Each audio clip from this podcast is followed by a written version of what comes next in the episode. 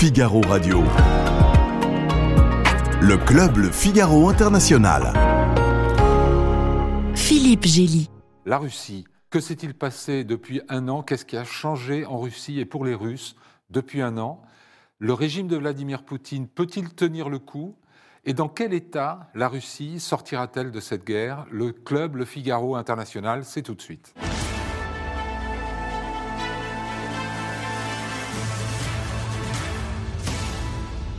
Pour euh, essayer de répondre à ces questions, nous avons un plateau de choix. Euh, Anna Colin-Lebedev, merci d'être là. Vous êtes sociologue et politologue, née à Moscou, maîtresse de conférences en sciences politiques à l'Université de Paris-Nanterre, spécialiste des sociétés post-soviétiques. Et euh, parmi vos derniers ouvrages, il y a Jamais frères, point d'interrogation, Ukraine et Russie, une tragédie post-soviétique qui est parue en septembre 2022 au Seuil. Vous aviez écrit auparavant Le cœur politique des mères, analyse du mouvement des mères de soldats en Russie en 2013 aux éditions de l'École des études en sciences sociales. Bruno Tertré, merci d'être là. Vous êtes politologue, spécialiste de géopolitique et de relations internationales, directeur adjoint de la Fondation pour la recherche stratégique, pardon, le principal think tank français sur les questions de sécurité internationale. Vous êtes vous aussi l'auteur de très nombreux ouvrages, dont un récent Que sais-je sur la guerre, paru en août 2022. Je crois qu'il y en avait eu un sur l'arme nucléaire un peu plus tôt, en 2008. Là, vous avez écrit en 2017 La revanche de l'histoire chez Odile Jacob, où vous parliez déjà de l'Ukraine. Et puis, vous avez signé une analyse très intéressante pour l'Institut Montaigne en décembre dernier sur la chute de la maison Russie. On en parlera tout à l'heure. Laure Mandeville, une habituée de ce plateau, grand reporter et chroniqueuse au Figaro, ancienne correspondante à Moscou et à Washington. Vous aussi auteur de plusieurs livres, notamment sur la Russie. Je vais en citer deux, enfin deux plus un, parce qu'il y a eu l'armée russe en 1994, la reconquête russe en 2008 chez Grasset, vous soulignez déjà l'impérialisme euh, de Poutine, et puis très récemment, quand l'Ukraine se lève, avec le philosophe ukrainien Konstantin Sigov, paru en septembre aux éditions Talent. Fabrice Naudet-Langlois, vous êtes un, habitué de l'émission, rédacteur en chef du service économie du Figaro et ancien correspondant à Moscou également. Qu'est-ce qui a changé en Russie depuis le 24 février 2022 Je vais vous poser la question, mais nous l'avons posée à notre correspondant à Moscou, Alain Barluet, et je voudrais qu'on commence par écouter sa réponse. Depuis euh, euh, près d'un an, on assiste ici à Moscou à un grand bond en arrière. Actuellement, il y a des rumeurs euh, insistantes concernant une nouvelle vague de mobilisation et des signaux qui viennent des entreprises, euh, des universités qui auraient été enjointes de s'organiser dans cette perspective. Il y a des rumeurs de fermeture des frontières qui inquiètent beaucoup les gens. Derrière un semblant de normalité, euh, on sent une profonde inquiétude. Depuis euh, septembre, et la première vague de mobilisation, personne ne peut plus ignorer la guerre, les familles sont touchées, mais publiquement, on n'en parle pas. Il y a une forme de, de déni pour différentes raisons. Il y a la peur qui est là. C'est un peu l'éléphant ou, ou l'ours qui est dans la pièce. Je trouve le plus poignant ici à Moscou, c'est le désespoir euh, de certaines connaissances et de certains amis. Je pense à cette femme d'une quarantaine d'années qui s'inquiète terriblement, moins d'ailleurs pour elle que pour sa fille qui a 10 ans et dont elle se dit mais comment va-t-elle faire pour vivre dans ce pays euh, sans perspective, pays qui s'est coupé du monde, ou du moins du, du monde occidental? Où semble possible le, le, et, et, surtout, et surtout le pire. Anna Colin-Bedeff, le déni, la peur, c'est aussi quelque chose que, que vous percevez euh, euh, dans la société russe en ce moment? Je pense qu'il y a plein de réactions complexes dans la société russe en ce moment. Et c'est vrai qu'Alain Barluet décrit une situation très juste qu'il perçoit à Moscou. Mais peut-être que pour euh, un certain nombre de Russes, notamment ceux qui sont en périphérie, ouais. ceux qui sont euh, très éloignés en fait, des lieux où ça se passe, ceux dont les perspectives d'avenir sont plutôt locales, pour certains, tout a changé, mais pour d'autres, rien n'a changé. Dans la mesure où euh, le pouvoir, je dirais, continue à maintenir à, à grand renfort à la fois d'informations, mais aussi de politiques qui sont mises en place en interne, la sensation que les choses sont sous contrôle, que tout va normalement. Par exemple, pour la mobilisation, eh bien, on va en reparler, hein, mais euh, on, la, la, première vague de mobilisation est déclarée terminée officiellement par le, par le pouvoir politique. Ceux qui ont la possibilité de s'informer, bien évidemment, ne sont pas dupes de cette situation, mais euh, pour, pour l'essentiel des Russes, eh bien, l'inquiétude est retombée et ils essayent de toutes les forces, je dirais, en se, en se faisant violence ou pas, euh, à continuer à vivre comme avant. Oui, Bruno Tertré, euh, votre sentiment vous, vous avez l'impression que la société russe a, a changé euh, subit l'impact de la guerre? Moi, je ne suis pas un Oui. expert pointu de la société russe, contrairement à, à- à vos collègues et, et à Anna. Mais il y a deux choses qui m'intéressent particulièrement. D'abord, euh, j'ai une petite faiblesse pour les, les questions de démographie politique. Oui. Et j'ai été frappé de voir que la Russie, qui était déjà un pays qui n'avait pas réussi à remonter la pente malgré les efforts de Vladimir Poutine sur le plan démographique, c'est un pays qui se vide euh, à tout point de vue de ses habitants, a perdu. Alors les chiffres, on n'a pas de chiffres très très fiables jusqu'à présent, mais je dirais a priori probablement un million de personnes. Millions de personnes. Au, au moins un million de personnes ont fui euh, la Russie pour tout un tas de raisons. D'abord euh, l'élite. L'élite intellectuelle, euh, l'élite aussi financière parfois, parce que dans, Et technologique d'ailleurs. et technologique. Il y a des gens qui sont partis, on le sait, probablement pour longtemps, en Turquie, dans le Golfe Persique, euh, ailleurs. Et ça, non seulement ça pose un, un problème de nombre, mais peut-être au-delà, ça pose aussi un problème de qu'est-ce qui va se passer pour l'avenir de ce pays. Je comprends l'inquiétude qui a été répercutée par votre excellent correspondant euh, Alain Barluet. Beaucoup de gens s'interrogent légitimement sur l'avenir de ce pays qui se vide progressivement de ses talents. On parle déjà d'exode des cerveaux depuis une bonne dizaine d'années, Mhm. hein, depuis, ce- depuis, euh, depuis la Russie. Et puis, il y a par ailleurs tous les gens qui ont cherché à fuir euh, la, mobilisation conscription, la conscription, la- enfin, appelons ça comme, comme on veut. Et tout cela, bah, finalement, si on ajoute en plus aux jeunes hommes qui vont mourir, ou qui sont déjà morts, et qui vont malheureusement continuer à mourir, ça donne, si vous voulez, une impression de, de l'avenir de ce pays, du point de vue sociétal, sous l'angle strictement démographique, mais en comptant, bien sûr, ces classes moyennes éduquées qui, vra- vraiment, euh, sous votre contrôle, Anna et le, et vôtre également, euh, sont vraiment en train de partir, Mm. et ce qui obère encore un petit peu plus l'avenir de ce pays. Le deuxième facteur qui m'intéresse, mais ça je crois qu'on sera tous d'accord, c'est cette compétition, cette connivence, ou en tout cas cette radicalisation d'une partie du spectre politique russe, euh, qui trouve, celle qui trouve, alors combien sont-ils, je ne sais pas, euh, 10, 15%, 20%, j'en- je n'en sais rien personnellement. En tout cas, c'est une frange, la frange, on va dire, ultranationaliste, euh, celle qui- à propos de laquelle on dit fréquemment que Poutine est dépassé par sa droite, entre guillemets. Ouais. Bon, je ne sais pas si, si le terme est exact, mais ceux qui trouvent, les ultranationalistes qui trouvent que Poutine ne va pas assez loin, assez vite, assez fort, euh, ils, sont, ils tiennent aujourd'hui euh, le haut du pavé et ils- en plus, ils, tiennent, ils, ils vont peut-être bientôt un jour euh, battre le pavé avec une masse à la main. J'exagère un peu, mais c'est le type d'interrogation qu'on peut avoir aujourd'hui Mhm. comme observateur extérieur. Qui, moi, je me situe plutôt dans un angle comparatiste, mais c'est Ouais. vrai que voilà, quand on, quand on observe ce type de régime en guerre, on ne peut pas avoir, que ce soit du point de vue de la démographie ou du point de vue de l'évolution politique, on ne pas- peut pas avoir beaucoup de, euh, de motifs d'optimisme. Laure Mandeville Alors moi, en que- Pardon, mais euh, pour rebondir sur ce que, ce que disait Anna, est-ce que vous pensez que dans les, dans les provinces éloignées de Moscou, on voit la guerre différemment on- Les élites dont parlait Bruno Tertrais, euh, beaucoup s'en vont, effectivement. Je vais répondre à, à votre Ouais. question, mais je, je voudrais d'abord euh, dire deux, deux- euh, souligner deux points qui me paraissent Mhm. fondamentaux. C'est qu'il me semble que cette année 2020, en fait, euh, la première chose, c'est qu'elle fait basculer la Russie dans l'irréalité. 2022. 2022, pardon. Oui. Dans, de- 2022, dans la guerre, depuis le, début de la guerre, la Russie parachève un processus qui était déjà en cours. Et euh, c'était un pays qui, déjà depuis 20 ans, euh, était, euh, vivait dans une série de mythes qui ont été. euh, euh, comment dire, euh, aggravés, entretenus, créés par une propagande soutenue Mm. euh, dans laquelle le pouvoir a plongé en fait le pays depuis des années.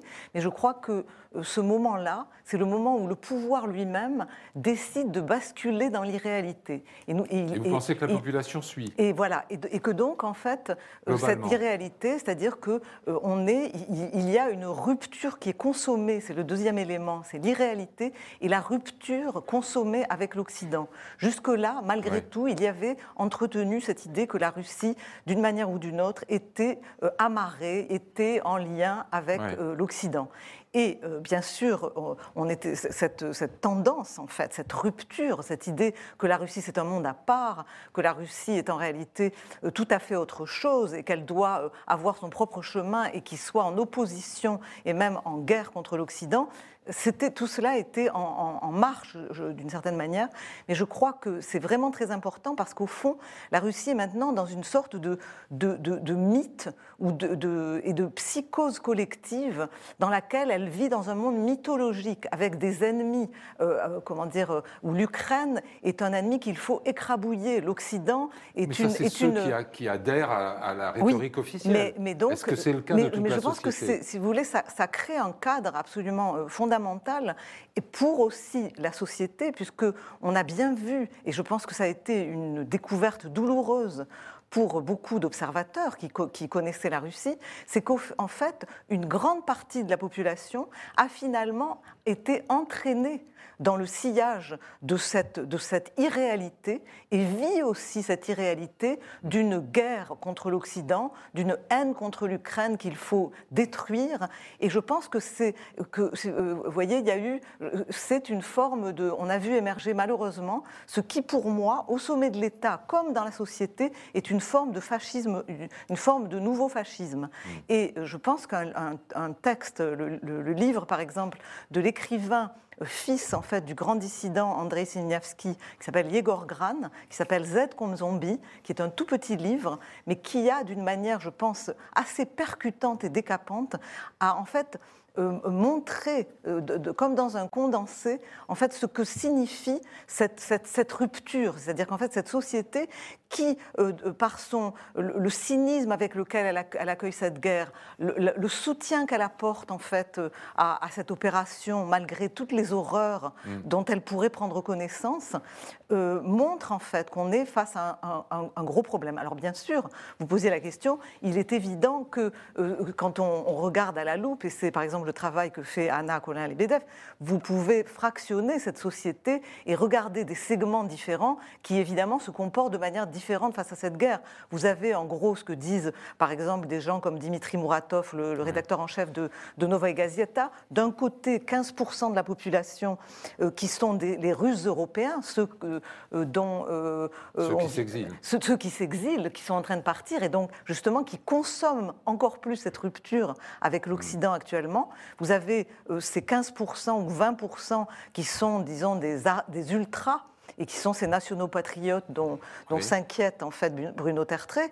Et, puis vous avez entre les deux toute une série de segments qu'il faut regarder à la loupe et qui soit euh, sont partis dans un exil intérieur et qui ne sont pas d'accord, soit soutiennent euh, mais euh, d'une manière beaucoup plus passive et assez cynique, soit ne savent pas, savent pas très, bien sur quel pied danser, soit ont des, vraiment une, profonde colère vis-à-vis -vis de l'Occident mais qui ne va pas jusqu'à soutenir la guerre parce que mm. c'est l'Ukraine, parce qu'ils ne comprennent pas ce que ça veut dire. Donc il y a toutes ces gradations.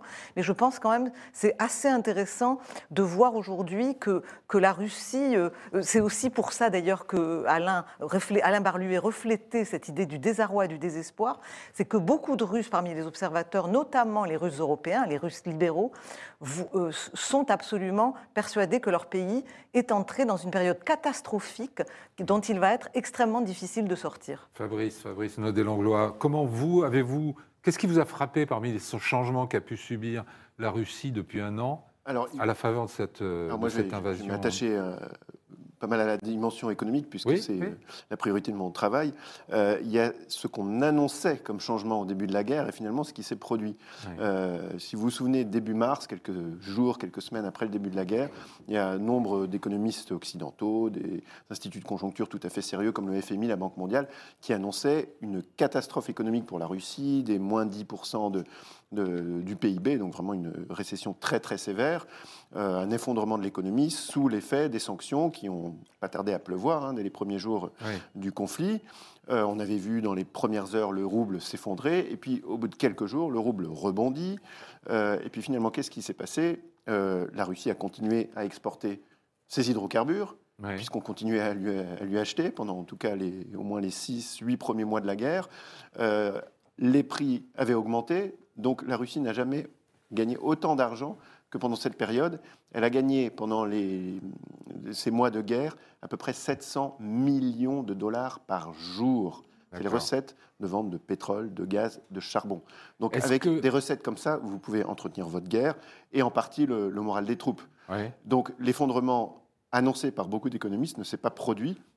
Il faut aussi ajouter que l'économie russe partait sur des bases très saines sur le plan des finances publiques. Hein. je, dis, je suis loin de dire que de tout déficit, est voilà, de, parce dette, etc. Sont plutôt bien moins, gérés, beaucoup moins importantes que chez nous. Absolument. Donc il y avait des, coffres euh, plutôt bien garnis.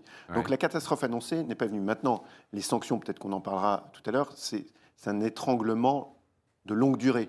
Et c'est seulement sur la oui, durée qu'on jugera. sur mon deuxième point. Mais je vais demander à Anna... Mais en tout cas, si on demande qu'est-ce qui a changé, en tout cas sur le plan économique, la catastrophe annoncée par beaucoup n'est pas venue.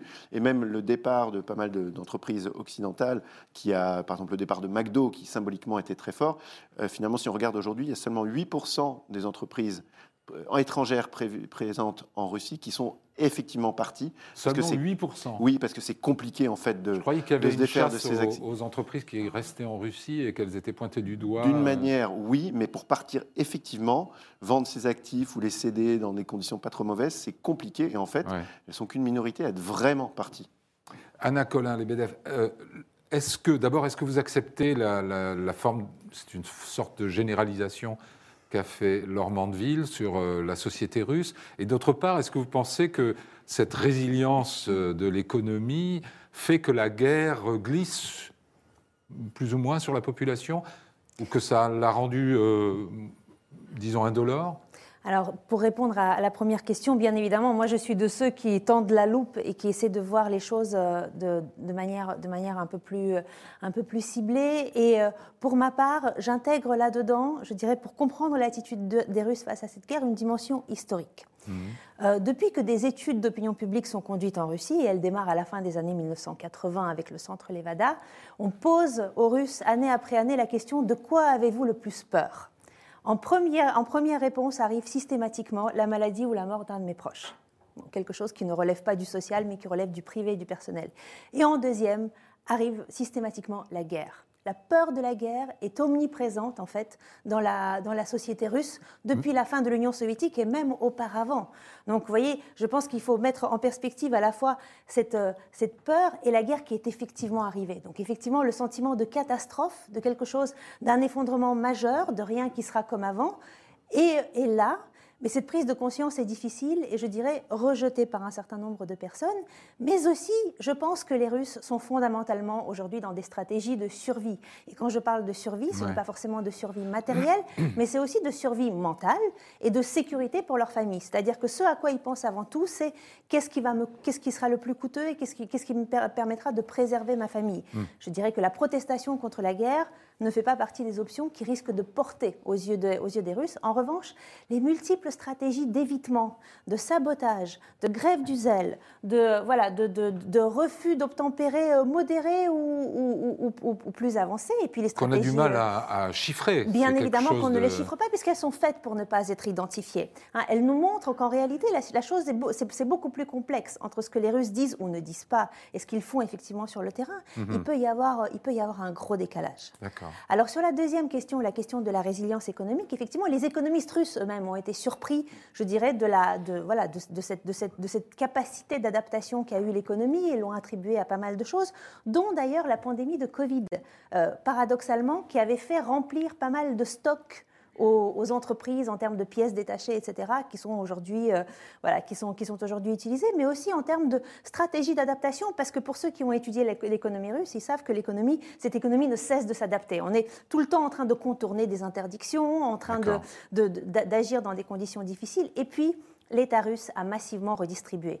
L'État russe a indexé les retraites et les salaires, il a introduit des nouvelles subventions pour les familles hmm. ayant plein d'enfants, et puis il a distribué de l'argent aux combattants. Ce qui fait que le revenu, je dirais, s'est maintenu, mais en profondeur, structurellement, on sait qu'on est dans une dynamique de déclin et que les ressources de l'État russe, eh hmm. bien, probablement vont diminuer, notamment dans des secteurs il y a une valeur ajoutée, tout comme les, comme les secteurs, euh, par exemple, de, bah, de, de l'IT ou, ou, des services euh, également. Mmh. Venons-en à la manière de, faire la guerre de, de ce régime. Euh, ça, c'est quelque chose que vous analysez comment? Deux choses. D'abord, on a toute une génération d'officiers qui ont connu leur éducation militaire à travers la Tchétchénie. Et quand je dis la Tchétchénie, c'est depuis très longtemps parce que les opérations en Tchétchénie ne sont officiellement terminées que depuis 2009-2010, je crois, quelque chose comme ça. Et deuxièmement la, deuxièmement, la Syrie. Donc des opérations dites de contre-terrorisme dans les deux cas. Il y aurait évidemment beaucoup à dire sur cette conception mhm. euh, du contre-terrorisme. Mais euh, ce sont des, militaires qui n'ont pas été formés autrement que par les exercices à des grandes opérations aéroterrestres et encore moins à se confronter à un État qui n'avait absolument pas euh, l'intention euh, d'être envahi. Donc, premier problème, quand ils, quand ils arrivent en Ukraine, c'est qu'ils ne sont pas prêts à faire ce type d'opération. Deuxième problème, on le sait, ça a été beaucoup dit, euh, il y a l'art opératif de la guerre, mais il y a aussi tout simplement les boulons, les rangers ou leur équivalent, mmh. les rations, les pièces détachées. Or, tout cela a manqué. Donc, il y a eu deux problèmes, si vous voulez. on va dire qu'il y a trois, trois, trois problèmes, en fait. Le premier, c'est qu'une opération limitée euh, pour se saisir d'un pays qui n'a absolument pas euh, envie d'être envahi, euh, erreur stratégique. Mhm. On a beaucoup parlé, vous en avez parlé ici, j'en suis certain, de Poutine qui s'est fait qui s'est fait enfumer, comme on dit, par ses services, de, renseignement, qui eux-mêmes étaient corrompus. la corruption intellectuelle et financière du système et le manque de préparation au type d'opération qui était envisagé explique une grande partie de la on ne va pas parler de déroute, parce que l'armée n'est pas en déroute, mais en tout cas des très grandes difficultés sur le plan militaire mhm. auxquelles est confrontée la Russie aujourd'hui, qu'elle a tenté de compenser de deux manières. C'est très clair depuis, depuis la rentrée, depuis, le, les succès ukrainiens euh, de, l'été. Euh, premièrement, les grandes vagues de bombardements stratégiques, comme on dit dans, les, dans le jargon militaire, c'est-à-dire qu'on essaye de casser la volonté adverse, notamment en s'attaquant directement à la population, soit aux habitations, soit aux infrastructures. Mhm. On l'a vu, une stratégie systématique depuis le mois de novembre maintenant. Et par ailleurs, le recours à, alors moi j'aime pas trop l'expression chair à canon, mais en tout cas on va, on va dire le, le recours au nombre euh, pour, dépasser, euh, pour dépasser les insuffisances qualitatives. Et on a, dernier point, on a vu quand même l'armée russe très rapidement, beaucoup plus rapidement que ce que pensaient de nombreux observateurs, en recourir, j'allais dire, au fond de tiroir. Quand je dis au fond de tiroir, c'est vraiment le fond de cuve du, matériel militaire. On a ressorti très tôt des matériels des années 1950. Voilà. Mm. Donc voilà quelques mots sur cette adaptation, parce que c'est vrai, j'aime bien ce que disait Anna, cette adaptation, on la retrouve, le, bricolage, j'hésite à employer ce, terme euh, un peu léger pour parler d'une stratégie qui conduit à, la destruction de milliers de vies humaines, mais il y a aussi des tentatives de bricolage militaire pour hmm. pallier les insuffisances que l'on sait maintenant structurelles de cette armée qui est, je ne sais pas si c'est une armée de, zombies, mais en tout cas, on sait maintenant que sur le plan des matériels conventionnels, c'était une, armée Potemkin, comme on l'a dit également. Anna Colin-Lebedev, je sais que vous vouliez réagir à l'interview que nous avait donnée euh, Olivier Todd, dans, laquelle il prétendait que l'armée russe enfin que la Russie faisait la guerre à l'économie, notamment l'économie d'hommes. Emmanuel Todd. Emmanuel Todd, oui, pardon. Emmanuel oui, je, vous remercie de soulever le sujet parce que c'est vrai que voilà, on a, euh, il y a un certain nombre de, contre-vérités qui peuvent être dites sur, euh, sur cette guerre. Et l'une des, une, des grossières qui était dans cette, dans cette interview d'Emmanuel Todd, c'était de dire que euh, l'armée russe faisait cette guerre à l'économie et notamment à l'économie d'hommes, ce qui est complètement à l'opposé en fait de la stratégie de cette armée. Et je dirais c'est à l'opposé aussi de la dynamique qui a été celle de l'armée russe depuis le début des réformes à la, aux, alentours de, de, 2000, de 2008. Euh, c'est-à-dire qu'on a, non, on a, on a eu quand même une, je dirais, une dynamique dans l'armée russe de professionnalisation à partir de 2008, de réduction de la durée de la conscription, de la réduction du, du, corps officier, et puis euh, je dirais, nous avons observé, nous avons observé ça euh, sur le terrain sur les premiers mois de la guerre. C'était essentiellement des soldats sous contrat, donc prétendument professionnels. On peut parler de leur préparation réelle, mais euh, bon, qui, étaient, qui lancés sur le terrain avec peut-être un objectif effectivement d'économie et d'efficacité. Mais depuis la, déclaration de mobilisation partielle au mois de septembre de cette année, je pense que nous avons basculé vers une logique où à nouveau et effectivement, on retrouve un certain nombre de choses qu'on avait déjà en, euh, Union soviétique. Le, la vie humaine n'a pas d'importance à partir du moment où, je dirais, l'objectif justifie hmm. un très grand sacrifice. Donc moi non plus, je n'utilise pas euh, énormément le, terme de chair à canon, mais on constate aujourd'hui que les mobilisés, alors au début, on pensait que c'était... Euh, un défaut d'organisation, c'était sans doute aussi un défaut d'organisation. Les mobilisés n'étaient pas formés, les mobilisés n'étaient pas armés, les mobilisés étaient envoyés sur le terrain euh, en basket et sans une arme, mmh. sans une autre arme que la pelle pour, euh, pour construire des tranchées. Mais on constate qu'aujourd'hui, il s'agit d'une véritable stratégie, c'est-à-dire que les personnes sont délibérément lancées sur le terrain comme masse humaine qui a vocation à être tuée par l'ennemi pour pouvoir, pour pouvoir l'arrêter. Donc là, je dirais, parler d'une économie d'hommes est, vraiment à l'opposé de ce qui se passe mmh. sur le, sur front. L'armée russe, euh, c'est un, tigre de papier? L'armée russe, c'est vrai que moi, ce qui me frappe euh, pour avoir écrit ce livre en 1994, donc, c'est que quand on, retourne dans le, passé de l'armée russe, notamment au 19e siècle, l'armée russe, finalement, se comporte toujours un peu de la même manière. L'armée russe, effectivement, euh, oui, utilise les hommes comme de la chair à canon. Et c'est encore le cas aujourd'hui à Bakhmut euh, et à Soledar, où ils ont envoyé des, des, des, vagues. Tout, à fait. C'est-à-dire qu'il y avait, euh, disons, on utilise de Sadzad des tsars. Euh, le général Yermolov a pratiqué cette, cette, technique, et pendant, aussi pendant la Seconde Guerre mondiale, la Première Guerre mondiale. On se souvient de, ces, de, toutes ces, ces, troupes qui étaient envoyées en fait sur le front pour justement pallier aussi d'autres problèmes. Et mhm. ce qui est intéressant, c'est que euh, au fond, l'armée russe a toujours des problèmes de logistique depuis là aussi le 19e il y a toujours eu des problèmes de logistique, il y a, toujours eu, il y a, souvent eu des problèmes de, de chaînes de commandement. Et ce qu'on a vu au début de la guerre, c'était bien le problème des chaînes de commandement, où ils, n'ont pas été capables, en fait, de, de euh, organiser une, enfin, une organisation convaincante euh, du, de ce, que, ce qui se passait sur le terrain, du renseignement. Euh, et, c'est ça qui est apparu, des sous-officiers qui... alors, qui, l'encadrement intermédiaire. Ça, c'est un problème structurel de l'armée russe. Et, donc, et, donc euh, et, aussi, bien sûr, des problèmes de logistique liés au fait que les, les chars n'avaient pas les pièces de rechange, qu'il n'y avait pas de rations pour les soldats. Enfin, ça, c'est des problèmes que aussi ça peut récurrents. Je, vais, je vais poser la question à Fabrice, parce que vous avez montré que l'économie avait euh, résisté, d'une certaine manière.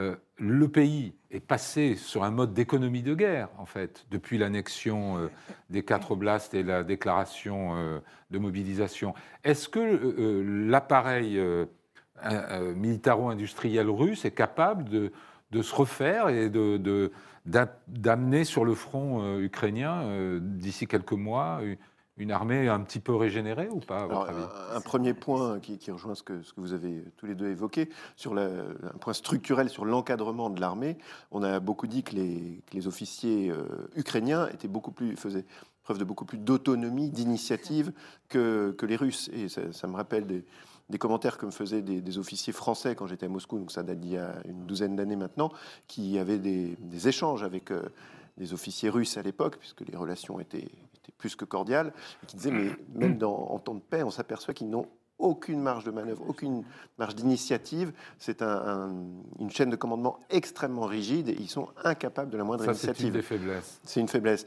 Alors du point de vue matériel, euh, je dirais sur le long terme, à mesure que les sanctions commencent à, à prendre euh, effet, ça va être de plus en plus compliqué de trouver des, certaines pièces euh, de remplacement. Alors même si Anna disait qu'il y avait eu des stocks, des stocks importants, notamment grâce au Covid, même s'il y a des stratégies de contournement assez éprouvées via des pays comme le Kazakhstan, via l'Inde, avec lequel le commerce s'est énormément développé ces derniers mois, pour certaines pièces vraiment techniques qui permettent de réparer un char, un avion, mmh. Mmh. ça va devenir, je pense, de plus en plus compliqué.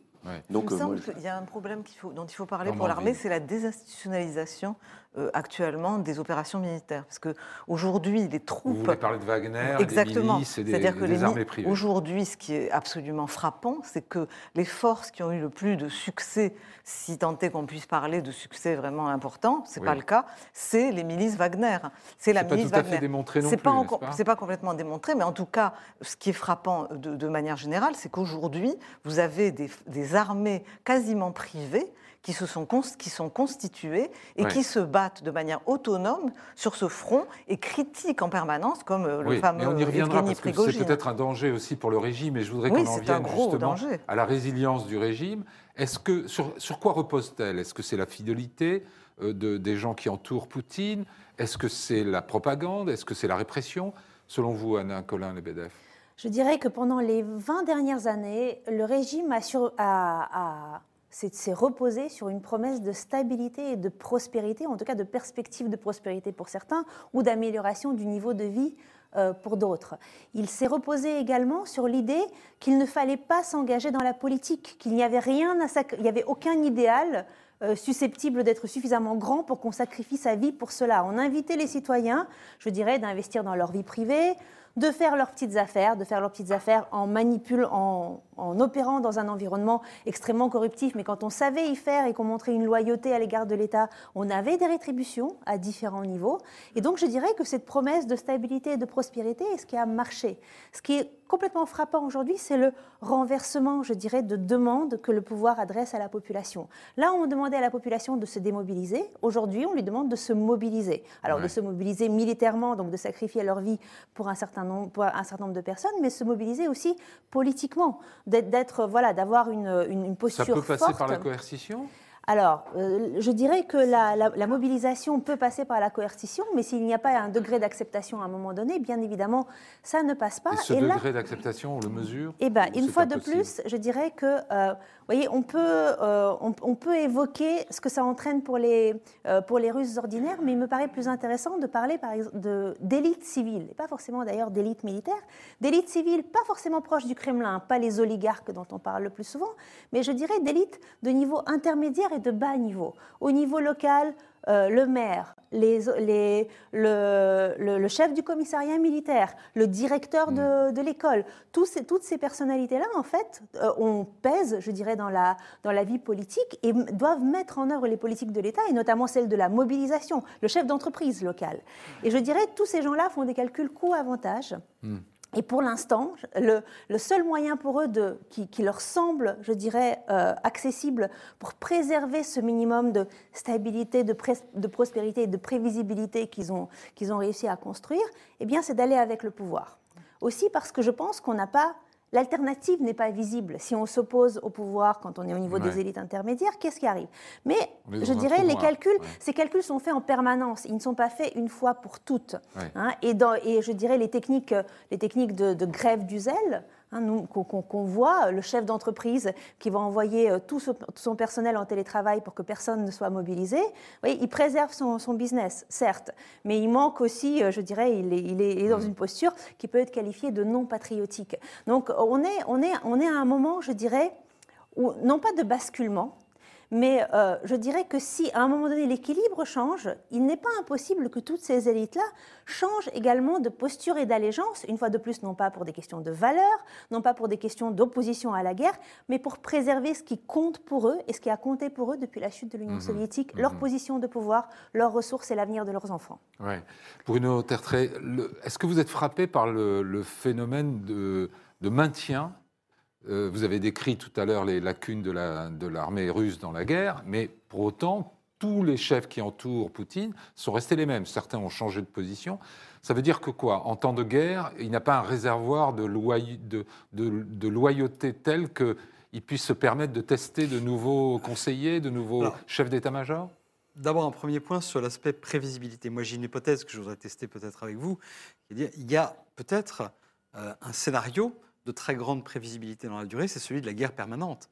À partir du moment où vous êtes en guerre pour très longtemps, où la guerre s'installe dans votre quotidien, il n'y a plus que cela comme mmh. horizon, c'est quelque part peut-être aussi un élément de prévisibilité dans, euh, dans le système. Euh, deuxième point, avant de répondre à votre question, mais on y reviendra peut-être tout à l'heure dans, dans, la, dans la discussion, euh, ce dont parle Anna, c'est aussi le signe que ce n'est pas un État totalitaire.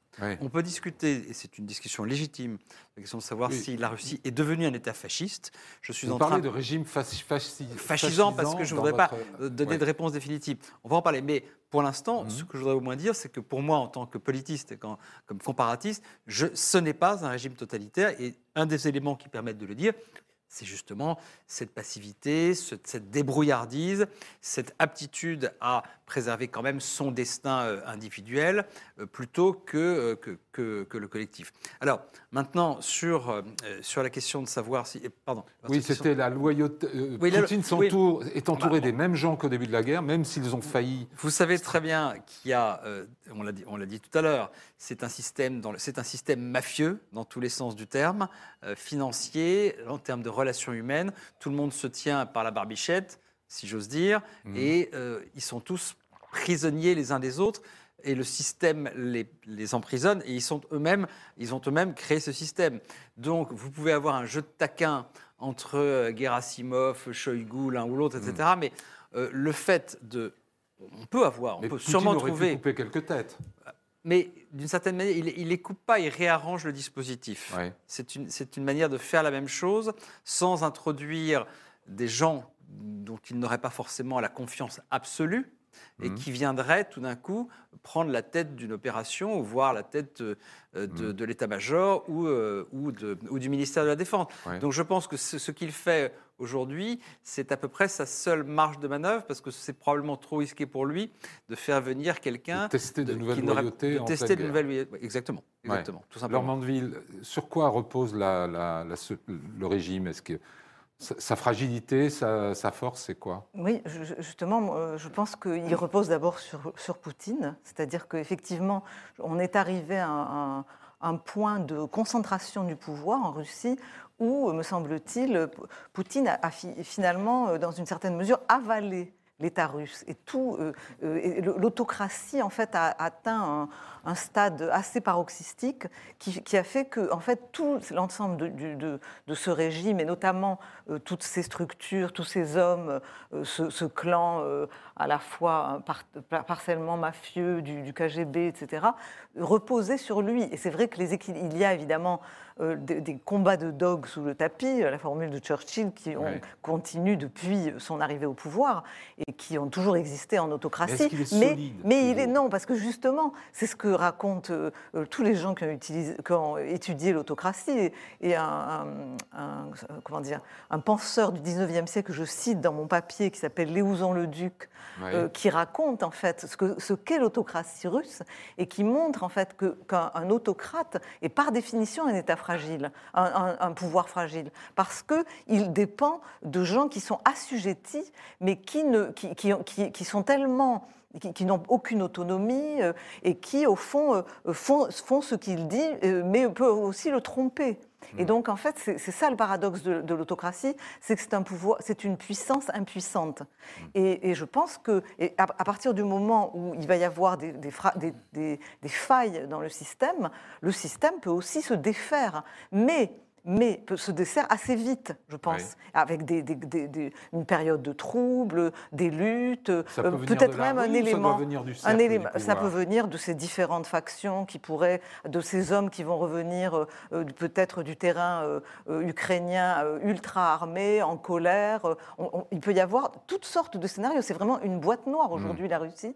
Il me semble, il me semble, mais il ne faut pas oublier. Pour, je comprends en fait que Anna veuille euh, montrer qu'il y a ces stratégies d'évitement, qu'il y a euh, ces, stratégies privées, etc. Mais ce qui est également frappant, c'est quand même la capacité euh, que les Russes ont quand même une tradition de fonctionner sous l'économie de mobilisation et une société de mobilisation par, par l'État jadis totalitaire et aujourd'hui très autoritaire et avec une, une sorte mmh. de, je dirais, de, de rechute néo-totalitaire dans la violence et tout ça. Et donc, on voit quand même cette société qui se met en ordre de bataille pour la grande bataille. Et aujourd'hui, c'est quand même extraordinaire de voir que le pouvoir que vous avez dans les écoles, les enfants qui se mettent au garde à vous, qui, qui récitent des, des, chants en disant que les nazis euh, doivent être euh, vaincus et détruits, etc. Et, que, et, ça, et ça, si vous voulez, ça se répand.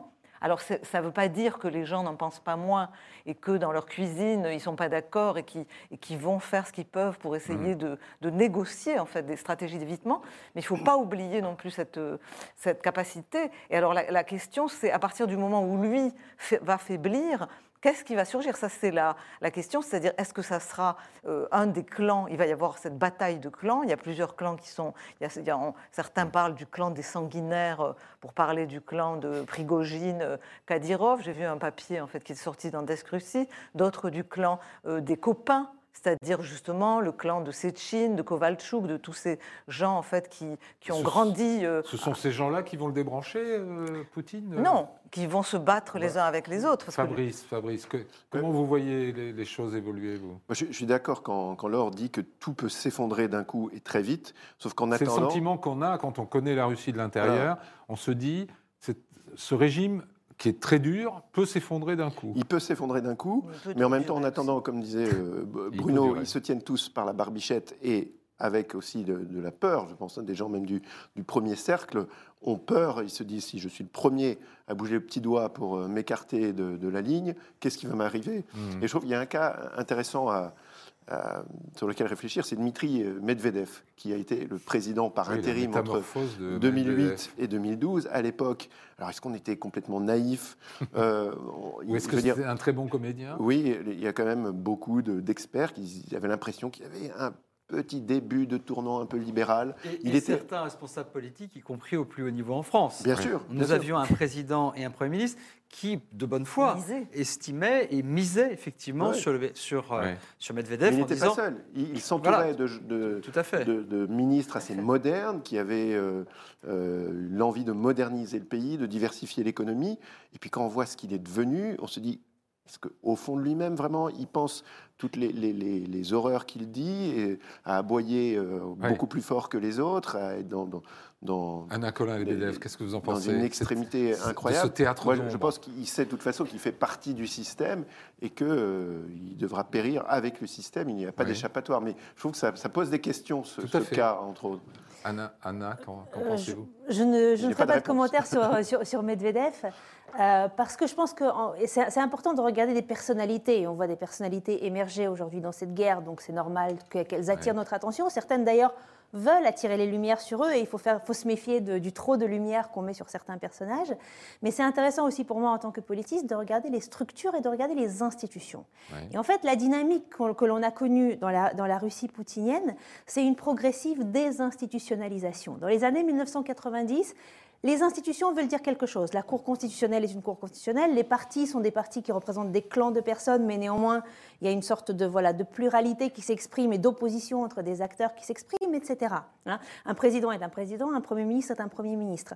Aujourd'hui, et ça a été fait progressivement, petit à petit, et à chaque pas, en fait, nous avions l'impression de perdre quelque chose, mais que bon, au fond, tout n'était pas perdu toutes, les institutions ont été complètement vidées de leur sens. C'est un système qui tient uniquement par des allégeances personnelles, et donc une allégeance personnelle ça veut dire quoi sur sommet. solidité? Euh, bah, Justement, ça le rend extrêmement fragile. Dans la mesure où, par exemple, vous voyez, le, jour où Poutine disparaît, et ce jour-là arrivera bien évidemment, euh, euh, les, institutions, la structure ne seront pas suffisantes pour penser la succession ou pour assurer la succession. C'est-à-dire que l'on sait que, vous voyez, dans la mesure où la Constitution prévoit Hmm. ce qui se passe en cas de, en cas de décès ou d'incapacité du, du, président. C'est le Premier ministre qui prend l'intérim, et puis ensuite des élections sont organisées. Sauf que dans le cas russe, institution ne veut pas dire grand-chose, Premier ministre ne veut pas dire grand-chose, constitution ne veut pas dire grand-chose. Hein. Hmm. Ça, a été, ça a été vidé de son sens. Donc ça le fragilise. Et cette fragilité, on la voit également sur le front, avec l'émergence notamment des armées privées, la présence des armées privées. Alors, je pense à Wagner, mais je pense aussi à la manière dont Kadyrov, qui est un acteur officiellement public, gouverneur de région, euh, qui, voilà, qui, se soumet normalement au centre et qui agit en autonomie. Qui pourrait, qu'a créé Poutine et qui, qui euh, pourrait le dévorer Je ne pense pas, je ne pense pas. Mais en revanche, je pense que ce sont des symptômes extrêmement puissants, en fait, de la perte d'un certain nombre de capacités de contrôle de l'État et notamment, par exemple, eh bien, du contrôle de l'exercice de la violence. Mhm. Quand on pense effectivement à la manière dont un Prigogine aujourd'hui a la capacité de, contourner le système, le système pénitentiaire en recrutant des, euh, des, détenus hein, pour, pour les envoyer sur le front. La manière dont il peut les, il a le pouvoir de les libérer et de les exécuter, mais aussi de s'imposer sur le terrain. Réfléchissons à la réaction des, des, de l'armée russe et des militaires russes, qui est sans doute la seule institution qui continue à fonctionner et à avoir une réalité institutionnelle, je pense que ça fragilise, ça fragilise l'État de l'intérieur. Hmm. De là à dire que c'est ça qui va le renverser, je pense qu'il ne faut pas Il ne faut pas aller jusque-là, mais, le contrôle de la violence est important. Dans, votre, dans votre papier, pour l'Institut Montaigne, dans votre analyse, vous, envisagez quatre scénarios qui sont crescendo, de plus en plus noirs. le, scénario Allemagne 1945, le, scénario euh, Corée du Nord, le scénario Russie ensauvagée, et enfin le scénario somalien. Expliquez-nous un peu. Non, c'est pas le pire, vous en avez oublié. Ah bon? Mais euh, d'abord, ces scénarios, ce sont, des, ce, sont des, ce sont, des, heuristiques. Hein, c'est pour nous aider à penser. Évidemment, la Russie ne sera jamais euh, la Corée du Nord euh, ou, la, ou, la Somalie. Mais j'avais peut-être une, question, peut-être pour, si vous me permettez, pour, pour Anna, parce que dans les éléments qui peuvent éventuellement consolider un système, moi, ce sur quoi je m'interroge, c'est sur le fait de savoir si, puisque vous avez beaucoup écrit là-dessus, si le retour des cercueils, entre guillemets, ne, ne pourrait pas être un élément de consolidation plutôt qu'un élément de contestation. L'Afghanistan, c'était l'Afghanistan. Aujourd'hui, l'Ukraine, c'est, dans le discours officiel, c'est le retour de la menace nazie, c'est la Seconde Guerre mondiale, c'est Stalingrad, c'est tout, tout, ça à la fois. je, me demande si, et ça n'est pas une provocation intellectuelle, mais j'aimerais bien qu'on ait votre éclairage là-dessus, pour moi c'est une question sincère, est-ce que finalement ce qu'on pensait être un élément de fragilité, à savoir plus il y aura de morts qui arrivent dans les villes, pas seulement dans les petits villages de, de, mais dans, les villes, c'est-à-dire des, gens, qui, des familles entières qui voient euh, le retour des cercueils, est-ce que ça ne pourrait pas, au contraire, tout simplement, euh, susciter un sentiment de une volonté de revanche, de vengeance, et donc, d'une certaine manière, consolider le, système. Sur Medvedev, moi j'ai l'impression que c'est une stratégie de survie totalement classique, et plus vous êtes prisonnier du système, plus vous escaladez votre mmh. rhétorique, et effectivement, il est devenu, euh, c'est vrai, c'est troublant pour ceux qui pensaient que c'était un, grand démocrate dans l'âme, mais on en a vu d'autres. Hein. vous savez, euh, à, propos d'un autre pays qui est la Syrie, et qui, n'est pas sans lien avec la Russie, on a vu aussi son, ce bon docteur Assad, Assad Bachar el-Assad, qui était le moderniste, timide, etc., se transformer en monstre sanguinaire. Donc les gens peuvent changer. Pardon, je vais revenir à votre question, mais si vous me le permettez, j'aimerais. il faut... Ce serait intéressant d'avoir l'éclairage minutes, alors répondez, ah oui. si possible assez vite. Oui, tout à fait. Et, euh, question très importante. Effectivement, je, ne pense pas qu'il y ait un seuil à partir duquel le nombre de victimes euh, fasse euh, créer un basculement. Et je pense qu'effectivement, Tant que la population russe a la sensation que les victimes humaines, et notamment les combattants tués, sont à la hauteur de l'enjeu et de la menace qui pèse sur eux. Ça peut consolider le régime, tout comme en, se basant sur la rhétorique de la Seconde Guerre mondiale. En revanche, si on a un basculement dans la perception de cette guerre comme utile, inutile, du sacrifice comme utile, inutile, ou de l'utilisation qui est faite de ces soldats sur le front, là, il y a un facteur risque. Et lorsque les combattants reviendront, ceux qui ont survécu, pas les cercueils, là, je pense qu'on va, va, avoir, on va avoir un moment clé. Mais ça, ça supposerait que la guerre soit terminée. Oui, et la question est de savoir, est-ce qu'elle va vraiment se terminer? Vous savez, je, je, vais faire une métaphore, une analogie qui vaut ce qu'elle vaut. À propos du Covid, on a dit assez rapidement, il n'y aura pas un moment, un jour, où on dit l'épidémie est terminée. Hmm. Peut-être, vous savez, il y a des guerres et des conflits qui, je vois que vous êtes sceptique dans l'analogie, mais, non, il y a énormément... Poutine a un talent euh, consommé, on l'a vu, pour euh, créer des conflits euh, gelés, enfin qu'on appelle gelés. Alors, qui, sont gelés, mais qui justement ne, le sont pas. Regardez, on parlait de la Corée tout à l'heure propos du scénario coréen. Les deux Corées sont encore en guerre. L'Ukraine et la Russie, eh ben, l'Ukraine est en guerre contre la Russie, ou plutôt l'inverse, depuis 2014. Il n'y aura pas, enfin en tout cas, ce dont on peut être à peu près certain pour limiter le champ des scénarios, c'est que l'idée de dire à un moment, il y aura un wagon de rotonde, il y aura, pour, par analogie avec euh, les, les, guerres, les guerres mondiales européennes, euh, il n'y aura pas un moment non plus de grande conférence de Versailles ou de Paris. Peut-être que certains dirigeants français restent, rêvent d'une grande conférence de Paris. Je ne pense, enfin, c'est le scénario le moins probable. C'est pour ça qu'il ne faut pas. Vous ne voyez pas non plus de victoire décisive d'un camp sur l'autre. Je pense que ça n'est pas le scénario le plus crédible. Ça ne veut pas dire qu'il n'y aura pas de victoire ukrainienne dans les faits à la longue. Et puis je pense par ailleurs que, comme tous les dictateurs, Poutine aura évidemment, dans nombre de scénarios, euh, la capacité de montrer que c'est en fait une victoire. Vous vous souvenez, Saddam Hussein en 91, après être, euh, après être évincé du Koweït, il rentre et il dit J'ai gagné. C'est une victoire. Il y, a, beaucoup. Donc, tout ceci pour dire que dans, dans, le, dans, la, dans la gamme des scénarios, euh, il faut pas. Je crois que le moins crédible finalement, c'est celui d'une guerre qui se termine à la 1918 ou à la 1945. Hmm. Ça ne veut pas dire que je ne crois pas à la supériorité dans le long terme euh, de l'Ukraine pour tout un tas de raisons. euh, militaire, moral, politique, sociétal. Mais ça veut dire au moins que les choses ne se, se seront pas noires ou blanches, à mon sens, dans les, dans les mois qui viennent, hmm. même si à un moment il se passe des choses décisives. Ville, oui. Moi, je resterai plus prudente. Je pense que tout, tout est hein. absolument possible. Je, je, voulais juste, pour euh, les gens qui nous écoutent, quand même euh, mettre une, une sorte de note d'espoir dans tout ça, même si elle est hmm. extrêmement ténue, c'est qu'aujourd'hui, quand on, écoute en fait l'opposition russe, en fait, l'opposition démocratique qui a été euh, complètement écartée de tout ça et qui est en Occident et qui réfléchit en fait à la suite et qui se sont, euh, qui ont, euh, sont en train d'essayer d'ailleurs de s'unir et de, de, réfléchir sur un, un plan pour la Russie, pour qu'elle revienne dans le concert des nations civilisées et peut-être un mhm. jour européen. Et donc leur idée, c'est que euh, euh, s'il n'y a pas un affaissement immédiat, mais que euh, eux sont persuadés que l'Ukraine va gagner. Et moi, je pense que l'Ukraine va gagner sur le long terme cette guerre, que la Russie finira par perdre cette guerre. Le long terme, c'est quoi Le long terme, j'en sais rien. Si c'est un an, si c'est, si je, je ne sais pas. Un an, c'est pas vraiment le long terme. Non, si c'est deux, je n'en sais rien. Mais, mais ce, que effectivement à terme, le régime sera, le, régime finira à cause de cette guerre finira par comprendre, la population finira par comprendre qu'ils ont perdu la guerre et que, que Poutine sera à ce moment-là ou son successeur rattrapés en fait par cette réalité et qu'il y aura une, opportunité à un moment où la Russie se tournera vers l'Occident comme la, seule planche de salut pour finalement sortir de ce qui sera une ornière absolue, un affaissement absolu. Et je pense qu'eux sont persuadés qu'à ce moment-là, l'Occident doit être prêt pour avoir une sorte de corset et aider la Russie à sortir je suis désolé, de l'ornière. est en train de vous prendre votre dernière 20 secondes. Dites-moi, comment vous voyez euh, moi, la Russie sortir de cette. Moi, j'ai eu beaucoup de mal à avoir, euh, avoir une note d'espoir. Quand j'ai quitté la Russie il y a, 13 ans, j'en étais parti très pessimiste pour ce pays. Quand je voyais ces jeunes se désespérer sur, sur l'avenir du pays, un pays en, déclin démographique.